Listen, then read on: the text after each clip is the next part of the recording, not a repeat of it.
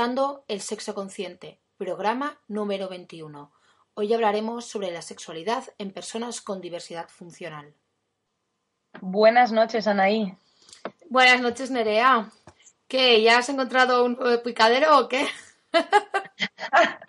Pues la verdad que de ayer a hoy no he tenido tiempo de buscarlo, pero bueno, está en mente, está en mente. ¿Tú qué tal? Yo este fin de me voy a Zaragoza a tatuarme y a coger adeptos para el taller que haré allí el domingo. Y voy a estar muy, pero que muy atenta a ver si encuentro alguno y me doy un meneo que ya me toca. Estoy en modo curry y follo muy poco, tía. Eh, vas a Zaragoza al festival que hay de tatus, ¿no? Sí, a la convención, sí, sí. Qué guay. qué guay. Ya, o sea que ya tienes, ya estás en lista para alguien para que te tatúen. Sí, sí, me tatúan el viernes por la mañana, María, eh, María Puñalada, de Lleida. sí, sí, sí, sí, sí, sí. Sí, sí, además yo que sabes que es uno de mis fetiches lo de la tinta, así que voy a ir cachando día. Vas a ir que no vas a saber por dónde mirar. ah, Exacto, exacto, ahí las has dado, ahí las has dado. Bueno, Anaí, yo creo que hoy nos traes un tema que, bueno, por lo que yo te conozco, siempre has mostrado muchísimo interés. ¿no? Pues, sí, sí, la verdad es que ya tenía ganas de, meterle un poco más al tema este, puesto que, lo habíamos pincelado con, nuestra primera entrevista latada, con Marta, y el caso es que, traigo eh, la sexualidad en personas con diversidad funcional y sí, sí es un tema que, me interesa demasiado. Estoy ahí siempre metida y, la verdad es que es muy interesante. Bueno, y que realmente que la gente eh, conozca también ayuda a, normalizar que todas las personas, sean como sean, mm, accedan a, en este caso, al sexo, por ejemplo. Sí, yo creo que el, que el gran problema es, es eh, todos los mitos que hay alrededor y, un poco pues que, que, no sea, pues justamente eso, no sea normalizado, ¿no? Que, que sea, sea apartado a, esas personas de la sexualidad. Y bueno, pues no, no debe ser así, ni mucho menos. Y yo creo que, que aclarando primero algunos de conceptos eh, nos ayudará mucho a, a primero a tener esta visión más clara, ¿no? Pues si quieres, puedes decirnos la frase del día y empezamos cuando tú quieras. Venga, va. No sé qué voy a poner hoy. Siempre pongo la sensual, hoy no lo sé. Encontrarme de repente en una silla de ruedas me permitió tomar conciencia de que mi sexualidad estaba reducida por la genitalidad. Esta es una frase de Francesc Granja, es un coach eh, que a sus 32 años, ahora ya hace 20, tuvo un accidente de tráfico que le dejó tetrapléjico. Y creo que con esta frase eh, nos, damos con, una realidad y, nos permite ver la dimensión de la sexualidad y cómo eh, la diversidad funcional, sea del tipo que sea, simplemente varía cómo tú vayas a tener o a sentir o a experimentar las relaciones, ¿no? Sí, yo creo que se mezcla esa parte eh, física que, la, que nuestra sociedad condena por, por, por, tener una diversidad funcional, eh, se mezcla con todos los demás ámbitos, con el tema del ámbito sexual, el ámbito del, bueno, muchísimos ámbitos cotidianos de las personas que, en realidad no tienen una cosa nada que ver con la otra. Todas las personas tenemos que tener acceso a, y los mismos derechos. Exacto. Cuando tú quieras, yo creo que para que los oyentes entiendan un poquito más, porque sé que es un tema bastante desconocido, podrías hacer una aclaración o una definición más exacta de lo que podría ser o lo que podríamos entender como diversidad funcional. Sí, la primera aclaración para que todo el mundo lo entienda es que diversidad funcional es el nuevo término que se, se está utilizando y, y, bien, quiere decir que se está metiendo bien en el, en el la forma de hablar de la gente que por lo que antes eh, utilizábamos discapacidad. ¿Vale? Entonces, eh, la diversidad funcional eh, se entiende que, que, una persona la tiene cuando tiene diferentes capacidades que otra persona. lo que a veces pues, puede conllevar que lo que hablabas tú un poco de la vida cotidiana, ¿no? Que simplemente necesite actuar, hacer esos actos de otra manera, ya sea por un tema físico o por un tema intelectual. Eh, cuando te refieres a funcional, supongo que muchos oyentes y muchas oyentes se preguntarán, ¿pero funcional hablamos de, temas físicos o también de otros ámbitos. De hecho, diversidad funcional se utiliza para ambos ámbitos, tanto si tienes eh, una discapacidad física como intelectual. El hecho es que esa discapacidad te impide, eh, o, no te impide, sino que hace que tu funcionalidad sea distinta a la de personas que no la tienen. Punto. Sin más. Por eso se habla de funcional. O sea, no, y funcional no siempre es eh, hacer algo físicamente, sino cómo interactúas también. Eh, ahora sí que me interesaría pues aclarar un, concepto eh, que siempre, siempre pues, procuro remarcar y, desde el que deberíamos partir sin excepción cuando hablamos de, de sexualidad y de derechos sobre la sexualidad, y es que todas las personas somos seres sexuados, decir, la sexualidad es inherente en nosotros mismos. Nacemos siempre, todos y cada uno de nosotros, con un sexo genital que determina el resto de nuestras vidas. Y es desde un cuerpo sexuado que cada persona experimenta, percibe, siente y se relaciona consigo misma y con el resto de personas. Y esto es una realidad que no se puede olvidar y es una realidad desde la que además es imposible eh, comprender que las personas con diversidad funcional no tengan los mismos derechos, deseos o necesidades acerca de la sexualidad como tenemos el resto de personas. Es, yo creo que el, que el problema es la incomodidad ¿no? de al, que les ha creado a algunas personas el abordar eh, las necesidades sexuales que, que no pueden cubrir por sí mismos las personas con diversidad sexual. Y, por ese motivo siempre se les ha considerado eternos niños asexuados, es decir, como si para ellos la sexualidad no existiera y eso no, es verdad. De hecho, pues como todos los seres humanos han nacido con un sexo biológico y, y, tienen deseos sexuales, atendidos o desatendidos, pero los tienen por igual. Sí, yo creo que es una aclaración bastante necesaria porque mm, muchas veces como que no se profundiza en este tema y, no acaban de entender y, bueno, eh, lo que decíamos antes, es, es como una condena eh, lo que sufren estas personas en según qué ámbitos, ya sea porque sus necesidades, como tú decías, son diferentes, pero luego eh, sus derechos y sus deseos son igual que los de cualquier otra persona. Entonces, bueno, yo creo que todo esto poco a poco mm, irá cambiando y va cambiando en nuestra sociedad. Y yo creo que me, gustaría hacer una, puntualización y es que es curioso cómo, según tengan diversidad funcional eh, física o intelectual, varía el concepto que tenemos sobre la sexualidad de estas personas. Es decir, si, si su nivel, por ejemplo, las personas con diversidad funcional intelectual ya se les supone que, que no tienen deseo sexual y que no pueden mantener sexo y que no hay manera, como si porque entienden la vida de una manera distinta o no de la misma manera que nosotros, eh, no pueden hacer un juicio de valor sobre qué está bien o qué está mal dentro de la sexualidad. Y eso es una puñetera mentira. Es decir, igual que le enseñas a un niño que, cuando tú tienes un deseo sexual no puedes abordar a cualquier persona solamente porque tú lo tienes, yo creo que eso puede pasar en una persona que, entiende de una manera distinta a ti.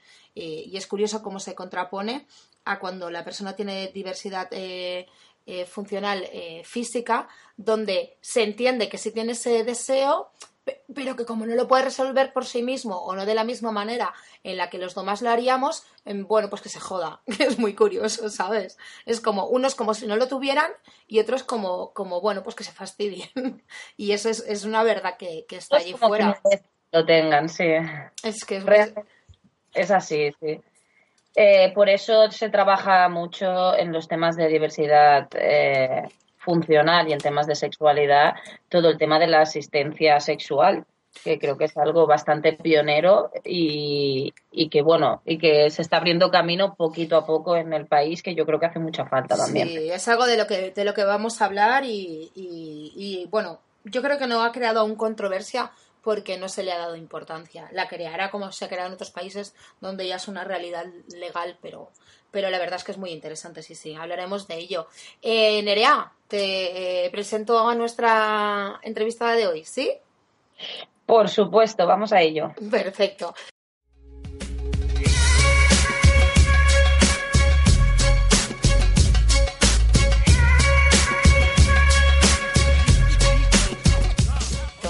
Pues nada, hoy os traigo una encantadora mujer que me conquistó y además que me quedé como pedazo de tía buena en el Salón Erótico de Barcelona eh, pasado. Ella es Carla Kraft, es una catalana de 24 años, es estudiante de criminología y es activista por la normalización de la sexualidad en personas con diversidad funcional. Eh, buenas noches, Carla, bienvenida a nuestro programa y mil, mil, mil y una gracias por venir, que nos encanta tenerte por aquí. Hola, buenas noches, ¿cómo estamos? Aquí, encantadas. Igualmente.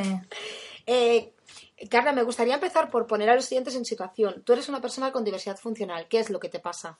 Vale. Eh, bueno, yo tengo atrofia muscular espinal. Es una diversidad funcional de carácter físico que se caracteriza principalmente por una pérdida progresiva de la fuerza muscular, pero a nivel de sensibilidad, por ejemplo, la tengo toda, toda, toda, totalmente normal, sin ningún problema.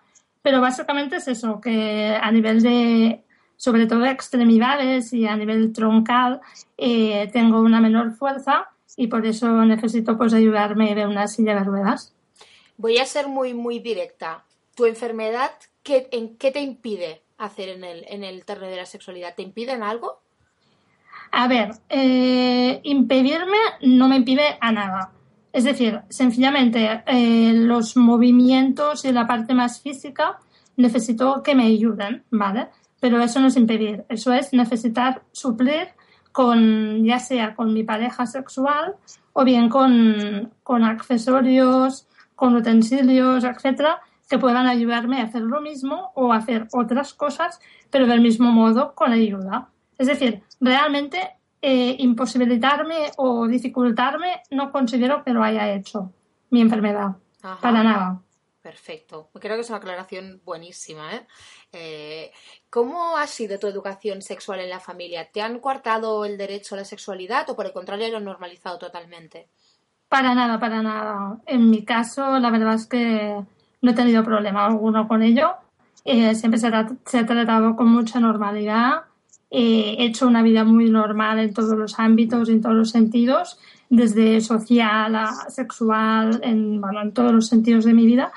Y a nivel sexual, bueno, a pesar de que la sexualidad en la diversidad funcional es un ámbito sin explorar, pues es decir, hay cosas, pero hay muy pocas cosas, ¿vale?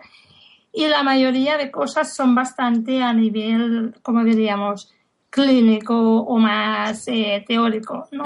Pero digamos que tienes que forjarte tu propia experiencia. No partes de nada, ¿vale? No partes de nada y tampoco de nadie que te pueda aconsejar, guiar, servir de modelo, ¿no? En un principio.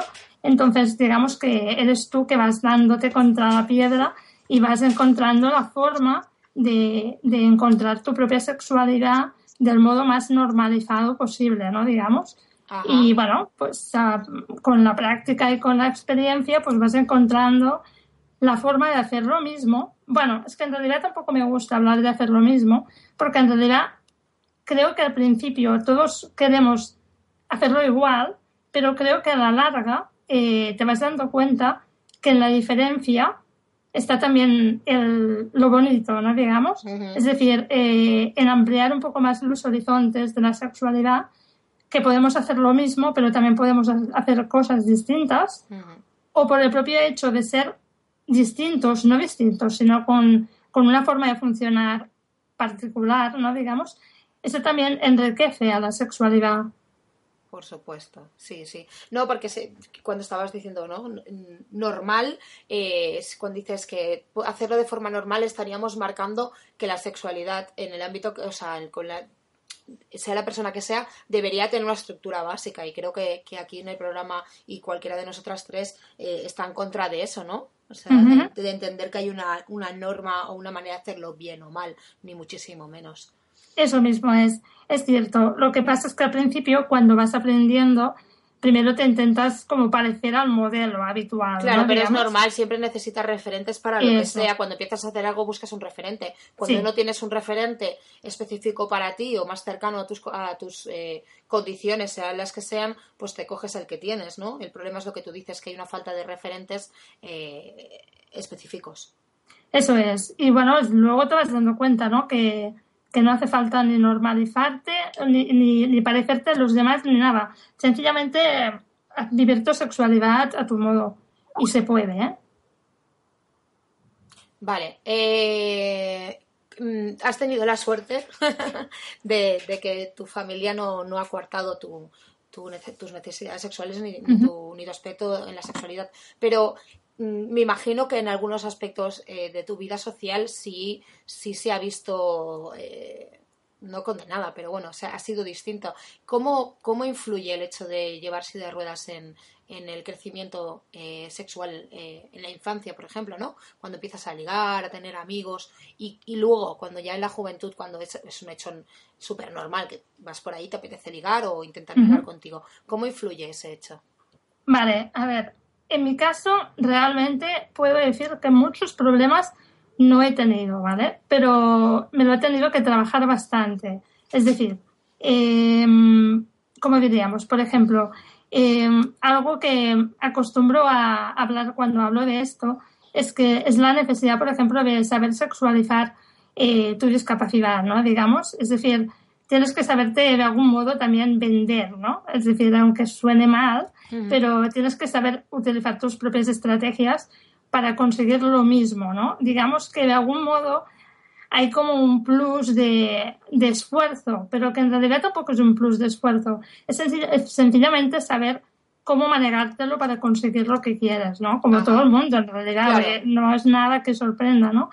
Pero tienes que aprender eso, es decir, tienes que aprender a, a cómo atraer, ¿no? A cómo desde tu situación diferencial, pues, cómo saberla utilizar en tu, en tu favor, no en tu contra. Claro. Que al principio todos, todos lo vemos como un problema y en realidad puede serlo, porque no todo el mundo lo, lo ve, no, lo ve, Claro. ¿sabes? No todo el mundo lo ve de la misma forma, ¿no? Entonces consideras que a lo mejor tú no has tenido, o sea, has tenido ese proceso eh, fa- más fa- no fácil, a lo mejor como que lo has visto más claro que simplemente te, te tenías que espabilar y ya está, y no has tenido tantos, tantos frenos propios, a lo mejor también por- porque, porque tu educación, educación en la familia ha sido positiva y no negativizada. ¿Crees que, que has influido mucho? Claro, yo creo que mi entorno, por ejemplo, me ha ayudado mucho, tanto mi familia como mis amigos. Eh, siempre lo hemos vivido con tanta normalidad y con tanta naturalidad que, que he hecho realmente lo mismo y en los mismos periodos evolutivos que lo han hecho mis compañeros y mis amigos, digamos, ¿no? Entonces, no, no, he, no he empezado ni mi vida sexual ni mi vida sentimental más tarde, ni lo he hecho distinto. Ajá. Lo único diferente a lo mejor es que me lo he tenido que currar en un principio más. Pero currar no para conseguir lo mismo, sino para saber cómo hacerlo, Ajá, ¿sabes? vale. Es decir, mm, digamos que el esfuerzo es como un poco mayor, pero más en, en cómo puedo yo conseguir eh, vivir mi, mi sexualidad eh, con plenitud, ¿no? Digamos, o eso sea- lo vas consiguiendo. Pero bueno, yo creo que a lo mejor tú has hecho un trabajo por, por una necesidad física que, que otras personas no hacen ni con 40 años. Sí, por supuesto, puede ser, puede ser, sí, sí. Es, que es verdad, porque me estás hablando del, del hecho de, de estar, eh, ¿no? De, de vivir con plenitud la sexualidad. Tienes 24 años, yo eso no se lo he escuchado decir ni a gente de 50. Entonces, eh, creo que, que incluso has tenido la suerte de encontrarte con eso, ¿sabes? Porque mucha gente no llega a ese punto. Es decir, la- siempre hemos dicho, ¿no? Que la necesidad eh, te hace ver cosas que nunca habías visto. La verdad es que es así. Tú, has ten- es- tú tienes este caso, pero sabemos que mayoritariamente eh, eh, la gente con diversidad funcional tiene sus propios eh, sus propias barreras. ¿no? Sí, por supuesto. Es un colectivo que ellos mismos eh, se niegan la sexualidad. ¿Cuáles dirías que son los problemas que, que ese colectivo se tira hacia sí mismo? A ver, yo creo que hay, bueno, por una parte el problema de las propias personas con diversidad funcional, que creo que por un lado tienen tan asumido em, ese estereotipo de no sexualizados y no sexualizados en, en, en la visión de la sociedad, ¿eh? Es decir, lo tienen tan asumido que de algún modo tampoco luchan por ello, ¿no? O no luchan con, como deberían o como creo yo que deberían hacerlo, ¿no? Porque yo siempre pienso que se puede, se puede. Lo que pasa es que tienes que creértelo también, Claro. ¿no? Es decir, pero como todas las personas que no, no cumplen con los patrones habituales, ¿no? Digamos. Es decir, todas las personas que se salen un poco del modelo normal, entre sí, comillas. normativo. Sí, del modelo normativo, tienen que, bueno, pues aceptar su diferencia y buscar su ámbito y sus formas de, de, buscar lo que quieren, ¿no? Pues de algún modo las personas con diversidad funcional tienen que hacer lo mismo y luchar por ello. Y por un lado creo que hay un déficit en este ámbito, ¿no? Por otro lado, evidentemente, ¿eh? esto no lo voy a negar, evidentemente en relación a la sociedad de cara a nosotros, también hay muchos tabús, hay muchos estereotipos, hay muchas creencias que son Mm. falsas y evidentemente también hay muchos miedos, pero muchos miedos que, que a veces son tan fáciles de vencer como hablar. ¿Sabes? Es decir, yo, por ejemplo, una de las cosas que siempre hago eh, cuando, bueno, cuando he querido pues, tener una relación sexual con alguien nuevo, digamos, eh, es que me hable, que me pregunte, que no tenga miedo a preguntarme nada, porque solo así se puede derrocar todo- todos los miedos y todos los tabúes que puedan haber. De nueve sigues teniendo suerte, porque quien se acerca a ti, si no se acerca a ti, no va a tener nada, con lo cual todas las relaciones sexuales que vas a tener van a tener un, un punto de partida súper positivo. Muy bien. Has llegado justo a una pregunta que te quería hacer, ¿no? Y es que creo que, que coincidimos aquí todas en que, y, y espero que muchísima más gente, en que muchas veces el problema no lo tienen las personas con diversidad funcional, sino que el resto no sabemos cómo abordar la sexualidad con vosotros. Yo soy una de esas personas que, eh, bueno, pues, eh, no solo pues no me importa tener eh, relaciones sexuales, no, o, o no solo, pues a veces hay personas con diversidad funcional que me agradan o me atraen, sino que como soy así y me gusta lo diferente, pues justamente las personas con diversidad me atraen, ¿no? Y no por un tema de morbo, ¿eh? Porque creo que ahí también hay un punto aparte, pero creo que sí es también dejarlo claro. Y, y me pasa a veces que mm, a lo mejor no he tenido nunca relaciones eh, sexuales con una persona con diversidad fun- funcional porque no sé cómo abordar. Y creo que es lo que tú estabas diciendo, ¿no? Que tenemos miedo a preguntar, tenemos demasiadas cosas metidas en la cabeza. Yo creo que, que, que- una de las cosas es eso, ¿no? Y qué sientes o qué no sientes y qué puedes y no, qué no puedes hacer. Y creo que esa sería una buena primera pregunta. Pero, ¿cuál otras eh, preguntas o qué, otros eh, eh, consejos les darías a las personas que quieren acercarse a la sexualidad con personas con diversidad funcional? Bueno, en primer lugar, ya te digo, hablar con mucha naturalidad, pero es importante provocar esa naturalidad. Para mí, ¿eh? es, mi experiencia, pero provocar esa naturalidad casi forzándola, ¿no? Es decir, a veces poniendo sobre la mesa las cuestiones y los, los tabús que ya sabes que existen, hablándolos directamente, ¿vale? Ese para mí es el primer paso que se debe hacer, porque es lo que más funciona, porque cuando rompes eso, cuando rompes esos miedos, lo demás ya ven que es normal, ¿sabes lo que quiero decir? Es decir, ya, ya van viendo que, que no es tan diferente y que y luego es que es vivirlo, es que, es que la, a ver, la sexualidad con cada persona es distinta realmente. Claro. Es decir, no hay, no hay un sexo normal, ¿no? Por lo tanto, el sexo con una persona con, con diversidad funcional, con cada persona que te encuentres va a ser distinto. Claro. Por lo tanto, es que no, no, se tiene que vivir. O sea, que tú, que se acerquen, que rompan sus barreras y que simplemente pues pregunten lo que quieran saber y ya está, ¿no? Claro, es empezar por ahí, ¿eh? Genial. Luego ya es que lo demás no, no, no tiene tanta diferencia. Yo se me, se me ocurre una, una- un tema sobre el que al principio cuando una de las preguntas que, que te he hecho, Sí. eh, ¿realmente crees que, por ejemplo, eh, falta un apoyo eh, en cuanto a la tecnología que pueda facilitar la sexualidad de las personas con diversidad funcional. Me refiero, hace tiempo estuve mirando, porque este tema me interesa hace mucho tiempo, y me encontré con muy pocos juguetes sexuales que estuvieran adaptados a personas con, con diversidad funcional. Y, y- y creo que eh, hay cosas tan básicas como que hay muchísima, muchísima gente con diversidad funcional, seguramente en, en cuanto a física, pues será a lo mejor el 80% que no puede utilizar un vibrador de una manera común Sí. porque no tiene fuerza o no tiene Sí. el mismo movimiento o no tiene, o, o no tiene el mismo puesto de agarre o entonces mm, falta allí un apoyo Vale, en relación a esto, he hecho una búsqueda bastante interesante durante el tiempo que, que llevo metida, digamos, en el plano de la sexualidad y me he ido encontrando cosas, ¿vale? Pero están todas como muy, como muy separadas, es decir, no hay ningún sitio que la aglutine. Y esto para mí es una de las faltas de las necesidades que hay, ¿vale? Porque tienes que buscar tanto que a veces no sabes ni por dónde empezar. Entonces, hay cosas para facilitar, por ejemplo, hay cojines para facilitar posturas, hay taburetes para poder, poder ponerte encima, Hay, hay juguetes que son más sensibles, que no se debe hacer fuerza, como vibradores, por ejemplo hay, cosas, pero digamos que tienes que buscarlas tú de modo individual. No hay ningún portal ni ningún sitio que, que puedas buscarlo, ¿no? Entonces, más bien es probar, ir a preguntar, ir a una tienda, ir a no sé dónde, ¿sabes? Y creo que evidentemente hay mucho que recorrer en este sentido, que se pueden inventar muchísimas más cosas y, y más, más especializadas, porque tengo la sensación que todo esto que he encontrado son juguetes, pero hechos de modo generalista. Es decir, que están hechos, ¿no? Claro, que están hechos para todo el mundo, pero luego tú los puedes, les puedes dar un uso que te sirva para ti, ¿vale? Pero no están pensados específicamente para una, una situación de diversidad funcional. Entonces pueden servir para algunas personas, pero para otras no.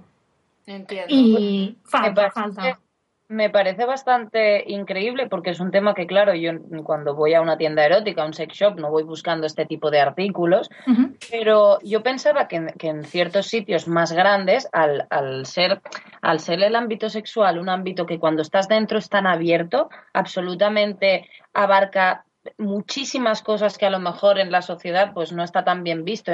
Yo pensaba que había muchas más cosas. Eh, para el tema de la diversidad funcional en el ámbito sexual, como juguetes, como esas cosas que decías tú, que son más facilitadoras de, esa práctica. Claro, pues que yo sepa no las hay o no hay muchas, ¿vale? Y bueno, sobre todo eso, que, que las tienes que buscar tú mismo, que no hay ningún sitio ni nadie que te aconseje esto, ¿sabes? Pero yo creo que este problema surge, digamos, de la génesis del pensamiento de que la sexualidad en la diversidad funcional no es una necesidad real, ¿sabes? Es decir, que es un complemento. Entonces, no hay, digamos, mucha gente, o me parece a mí que no la hay, dedicada a buscar facilidades en, esta, en este sentido, ¿no? Es decir, como es un lujo, bueno, un lujo, como un añadido, ¿no? No es una cuestión médica, clínica, de supervivencia, de, de necesidades de, de cuidar tu enfermedad, digamos, eso queda como en un ámbito más lejano. ¿no? Queda relegado. Claro, no tan importante. Entonces, el problema es ese, que no, no creo que esté suficientemente abastecido. Bueno, pues yo tengo que decir que a partir del mes que viene voy a empezar a hacer Tupper Sex y pienso incluir esto, caiga lo que caiga y caiga quien caiga. O sea, es muy importante. Por favor. Y, es muy importante. Carla, voy a hacer aquí un, una, voy a dar aquí una, ¿cómo se llama esto? Una información novedosa, ¿cómo se llama? Exclusiva. Voy a dar una exclusiva, puedo, ¿no? Eh, le propuse, yo a Carla la, conozco, como he dicho, del festival y nos hemos visto alguna vez y le propuse hacer tapersiques conmigo y no solo por el hecho de los juguetes, que de hecho no había caído en ello, de, de, de para ellos, sino de que alguien con diversidad funcional le explicara eh, temas de sexualidad y juguetes a persona que no la tuviera, un, poco para, para, romper todos esos miedos, ¿no? Entonces, ¿qué, qué manera más fácil? Y además, eh, Carla va a estar en el Sex Festival de, de, Valencia en el mes de junio dando una charla sobre sexualidad y diversidad funcional. No sé si tienes alguna otra cosa eh, en vistas, Carla, sobre, sobre esta actividad. Bueno, a nivel de sexualidad no, pero realmente hostias, que es un, es un ámbito que necesita tanto y necesita ser tan visualizado porque está tan escondido que realmente cualquier cosa, iniciativa que pueda surgir, contad conmigo siempre. Pues ya, ya. Yo ya te tengo allí, ficha, ficha. Perfecto.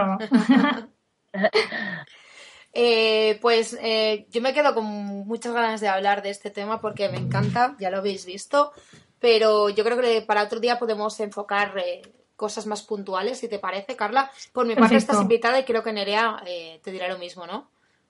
Sí, por supuesto.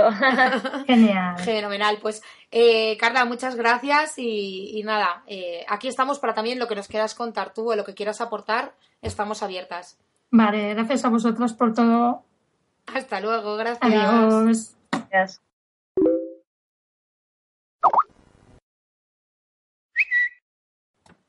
Ahora después de esta súper entrevista, que creo que ha sido muy, muy, muy interesante y además habrá descubierto a muchas oyentes y muchos oyentes cosas que, que no habrán ni oído hablar, yo creo. Os vamos a recordar todos esos hashtags que podéis seguir utilizando de hoy, de ayer y de los demás programas. Eh, los que podéis utilizar siempre son hashtag os quiero contar y hashtag sexconsulta. Y los de esta semana son, los de ayer son rincones de placer y hashtag mis picaderos. Y los de hoy eh, es hashtag diversidad funcional y sexo y hashtag yo también follo. Los de la semana que viene serán, el martes tenemos hashtag sexo oral o hashtag cunilingus y el miércoles hashtag sexo estética y hashtag resalta el punto G. Pues nada, Nerea, yo me he quedado aquí en Bavia con este tema y casi que un cierre así como, no sé, una algo final, tal, lo que me gustaría es hacer una llamada y que por favor la gente con diversidad funcional eh, nos, contacte para decirnos qué necesidades tiene, eh, qué cosas cree que pueden eh, ayudarnos a, que las, que las personas sin diversidad rompamos las barreras, qué, qué, les falta en los juguetes, qué cosas podrían ayudarles a tener una mayor sexualidad, eh, pues lo que hablábamos con Carla, ¿no? Lo último que hemos hablado, que me parece súper interesante y que, y que, bueno, de alguna manera creo que vamos a, buscar por ahí cómo, cómo mejorar esa situación. Así que toda la información que nos puedan aportar nos será súper interesante. Pues bueno, después de esto y yo creo que es un tema que dará mucho, da mucho que hablar y tendremos a Carla cualquier otro día por aquí explicándonos muchas más cosas porque me parece muy interesante y creo que eh, se necesita bastante difusión para que la gente entienda, tanto la gente que, que, realmente tiene esa diversidad funcional, realmente pueda, pueda expresarse con, con, total libertad y con total tranquilidad, y todo lo contrario, las personas que no tenemos esa diversidad funcional, realmente entendamos que, que, que se necesita romper esas barreras y normalizar. Desde luego. Pues Nerea, que tengas un fin de largo, que nosotros siempre tenemos fin de largo con la radio, espectacular. Y nos encontramos la semana que viene. Muy bien, pues la semana que viene será bastante, bastante interesante, así que disfruta mientras puedas. Disfrutaré mucho este fin de semana.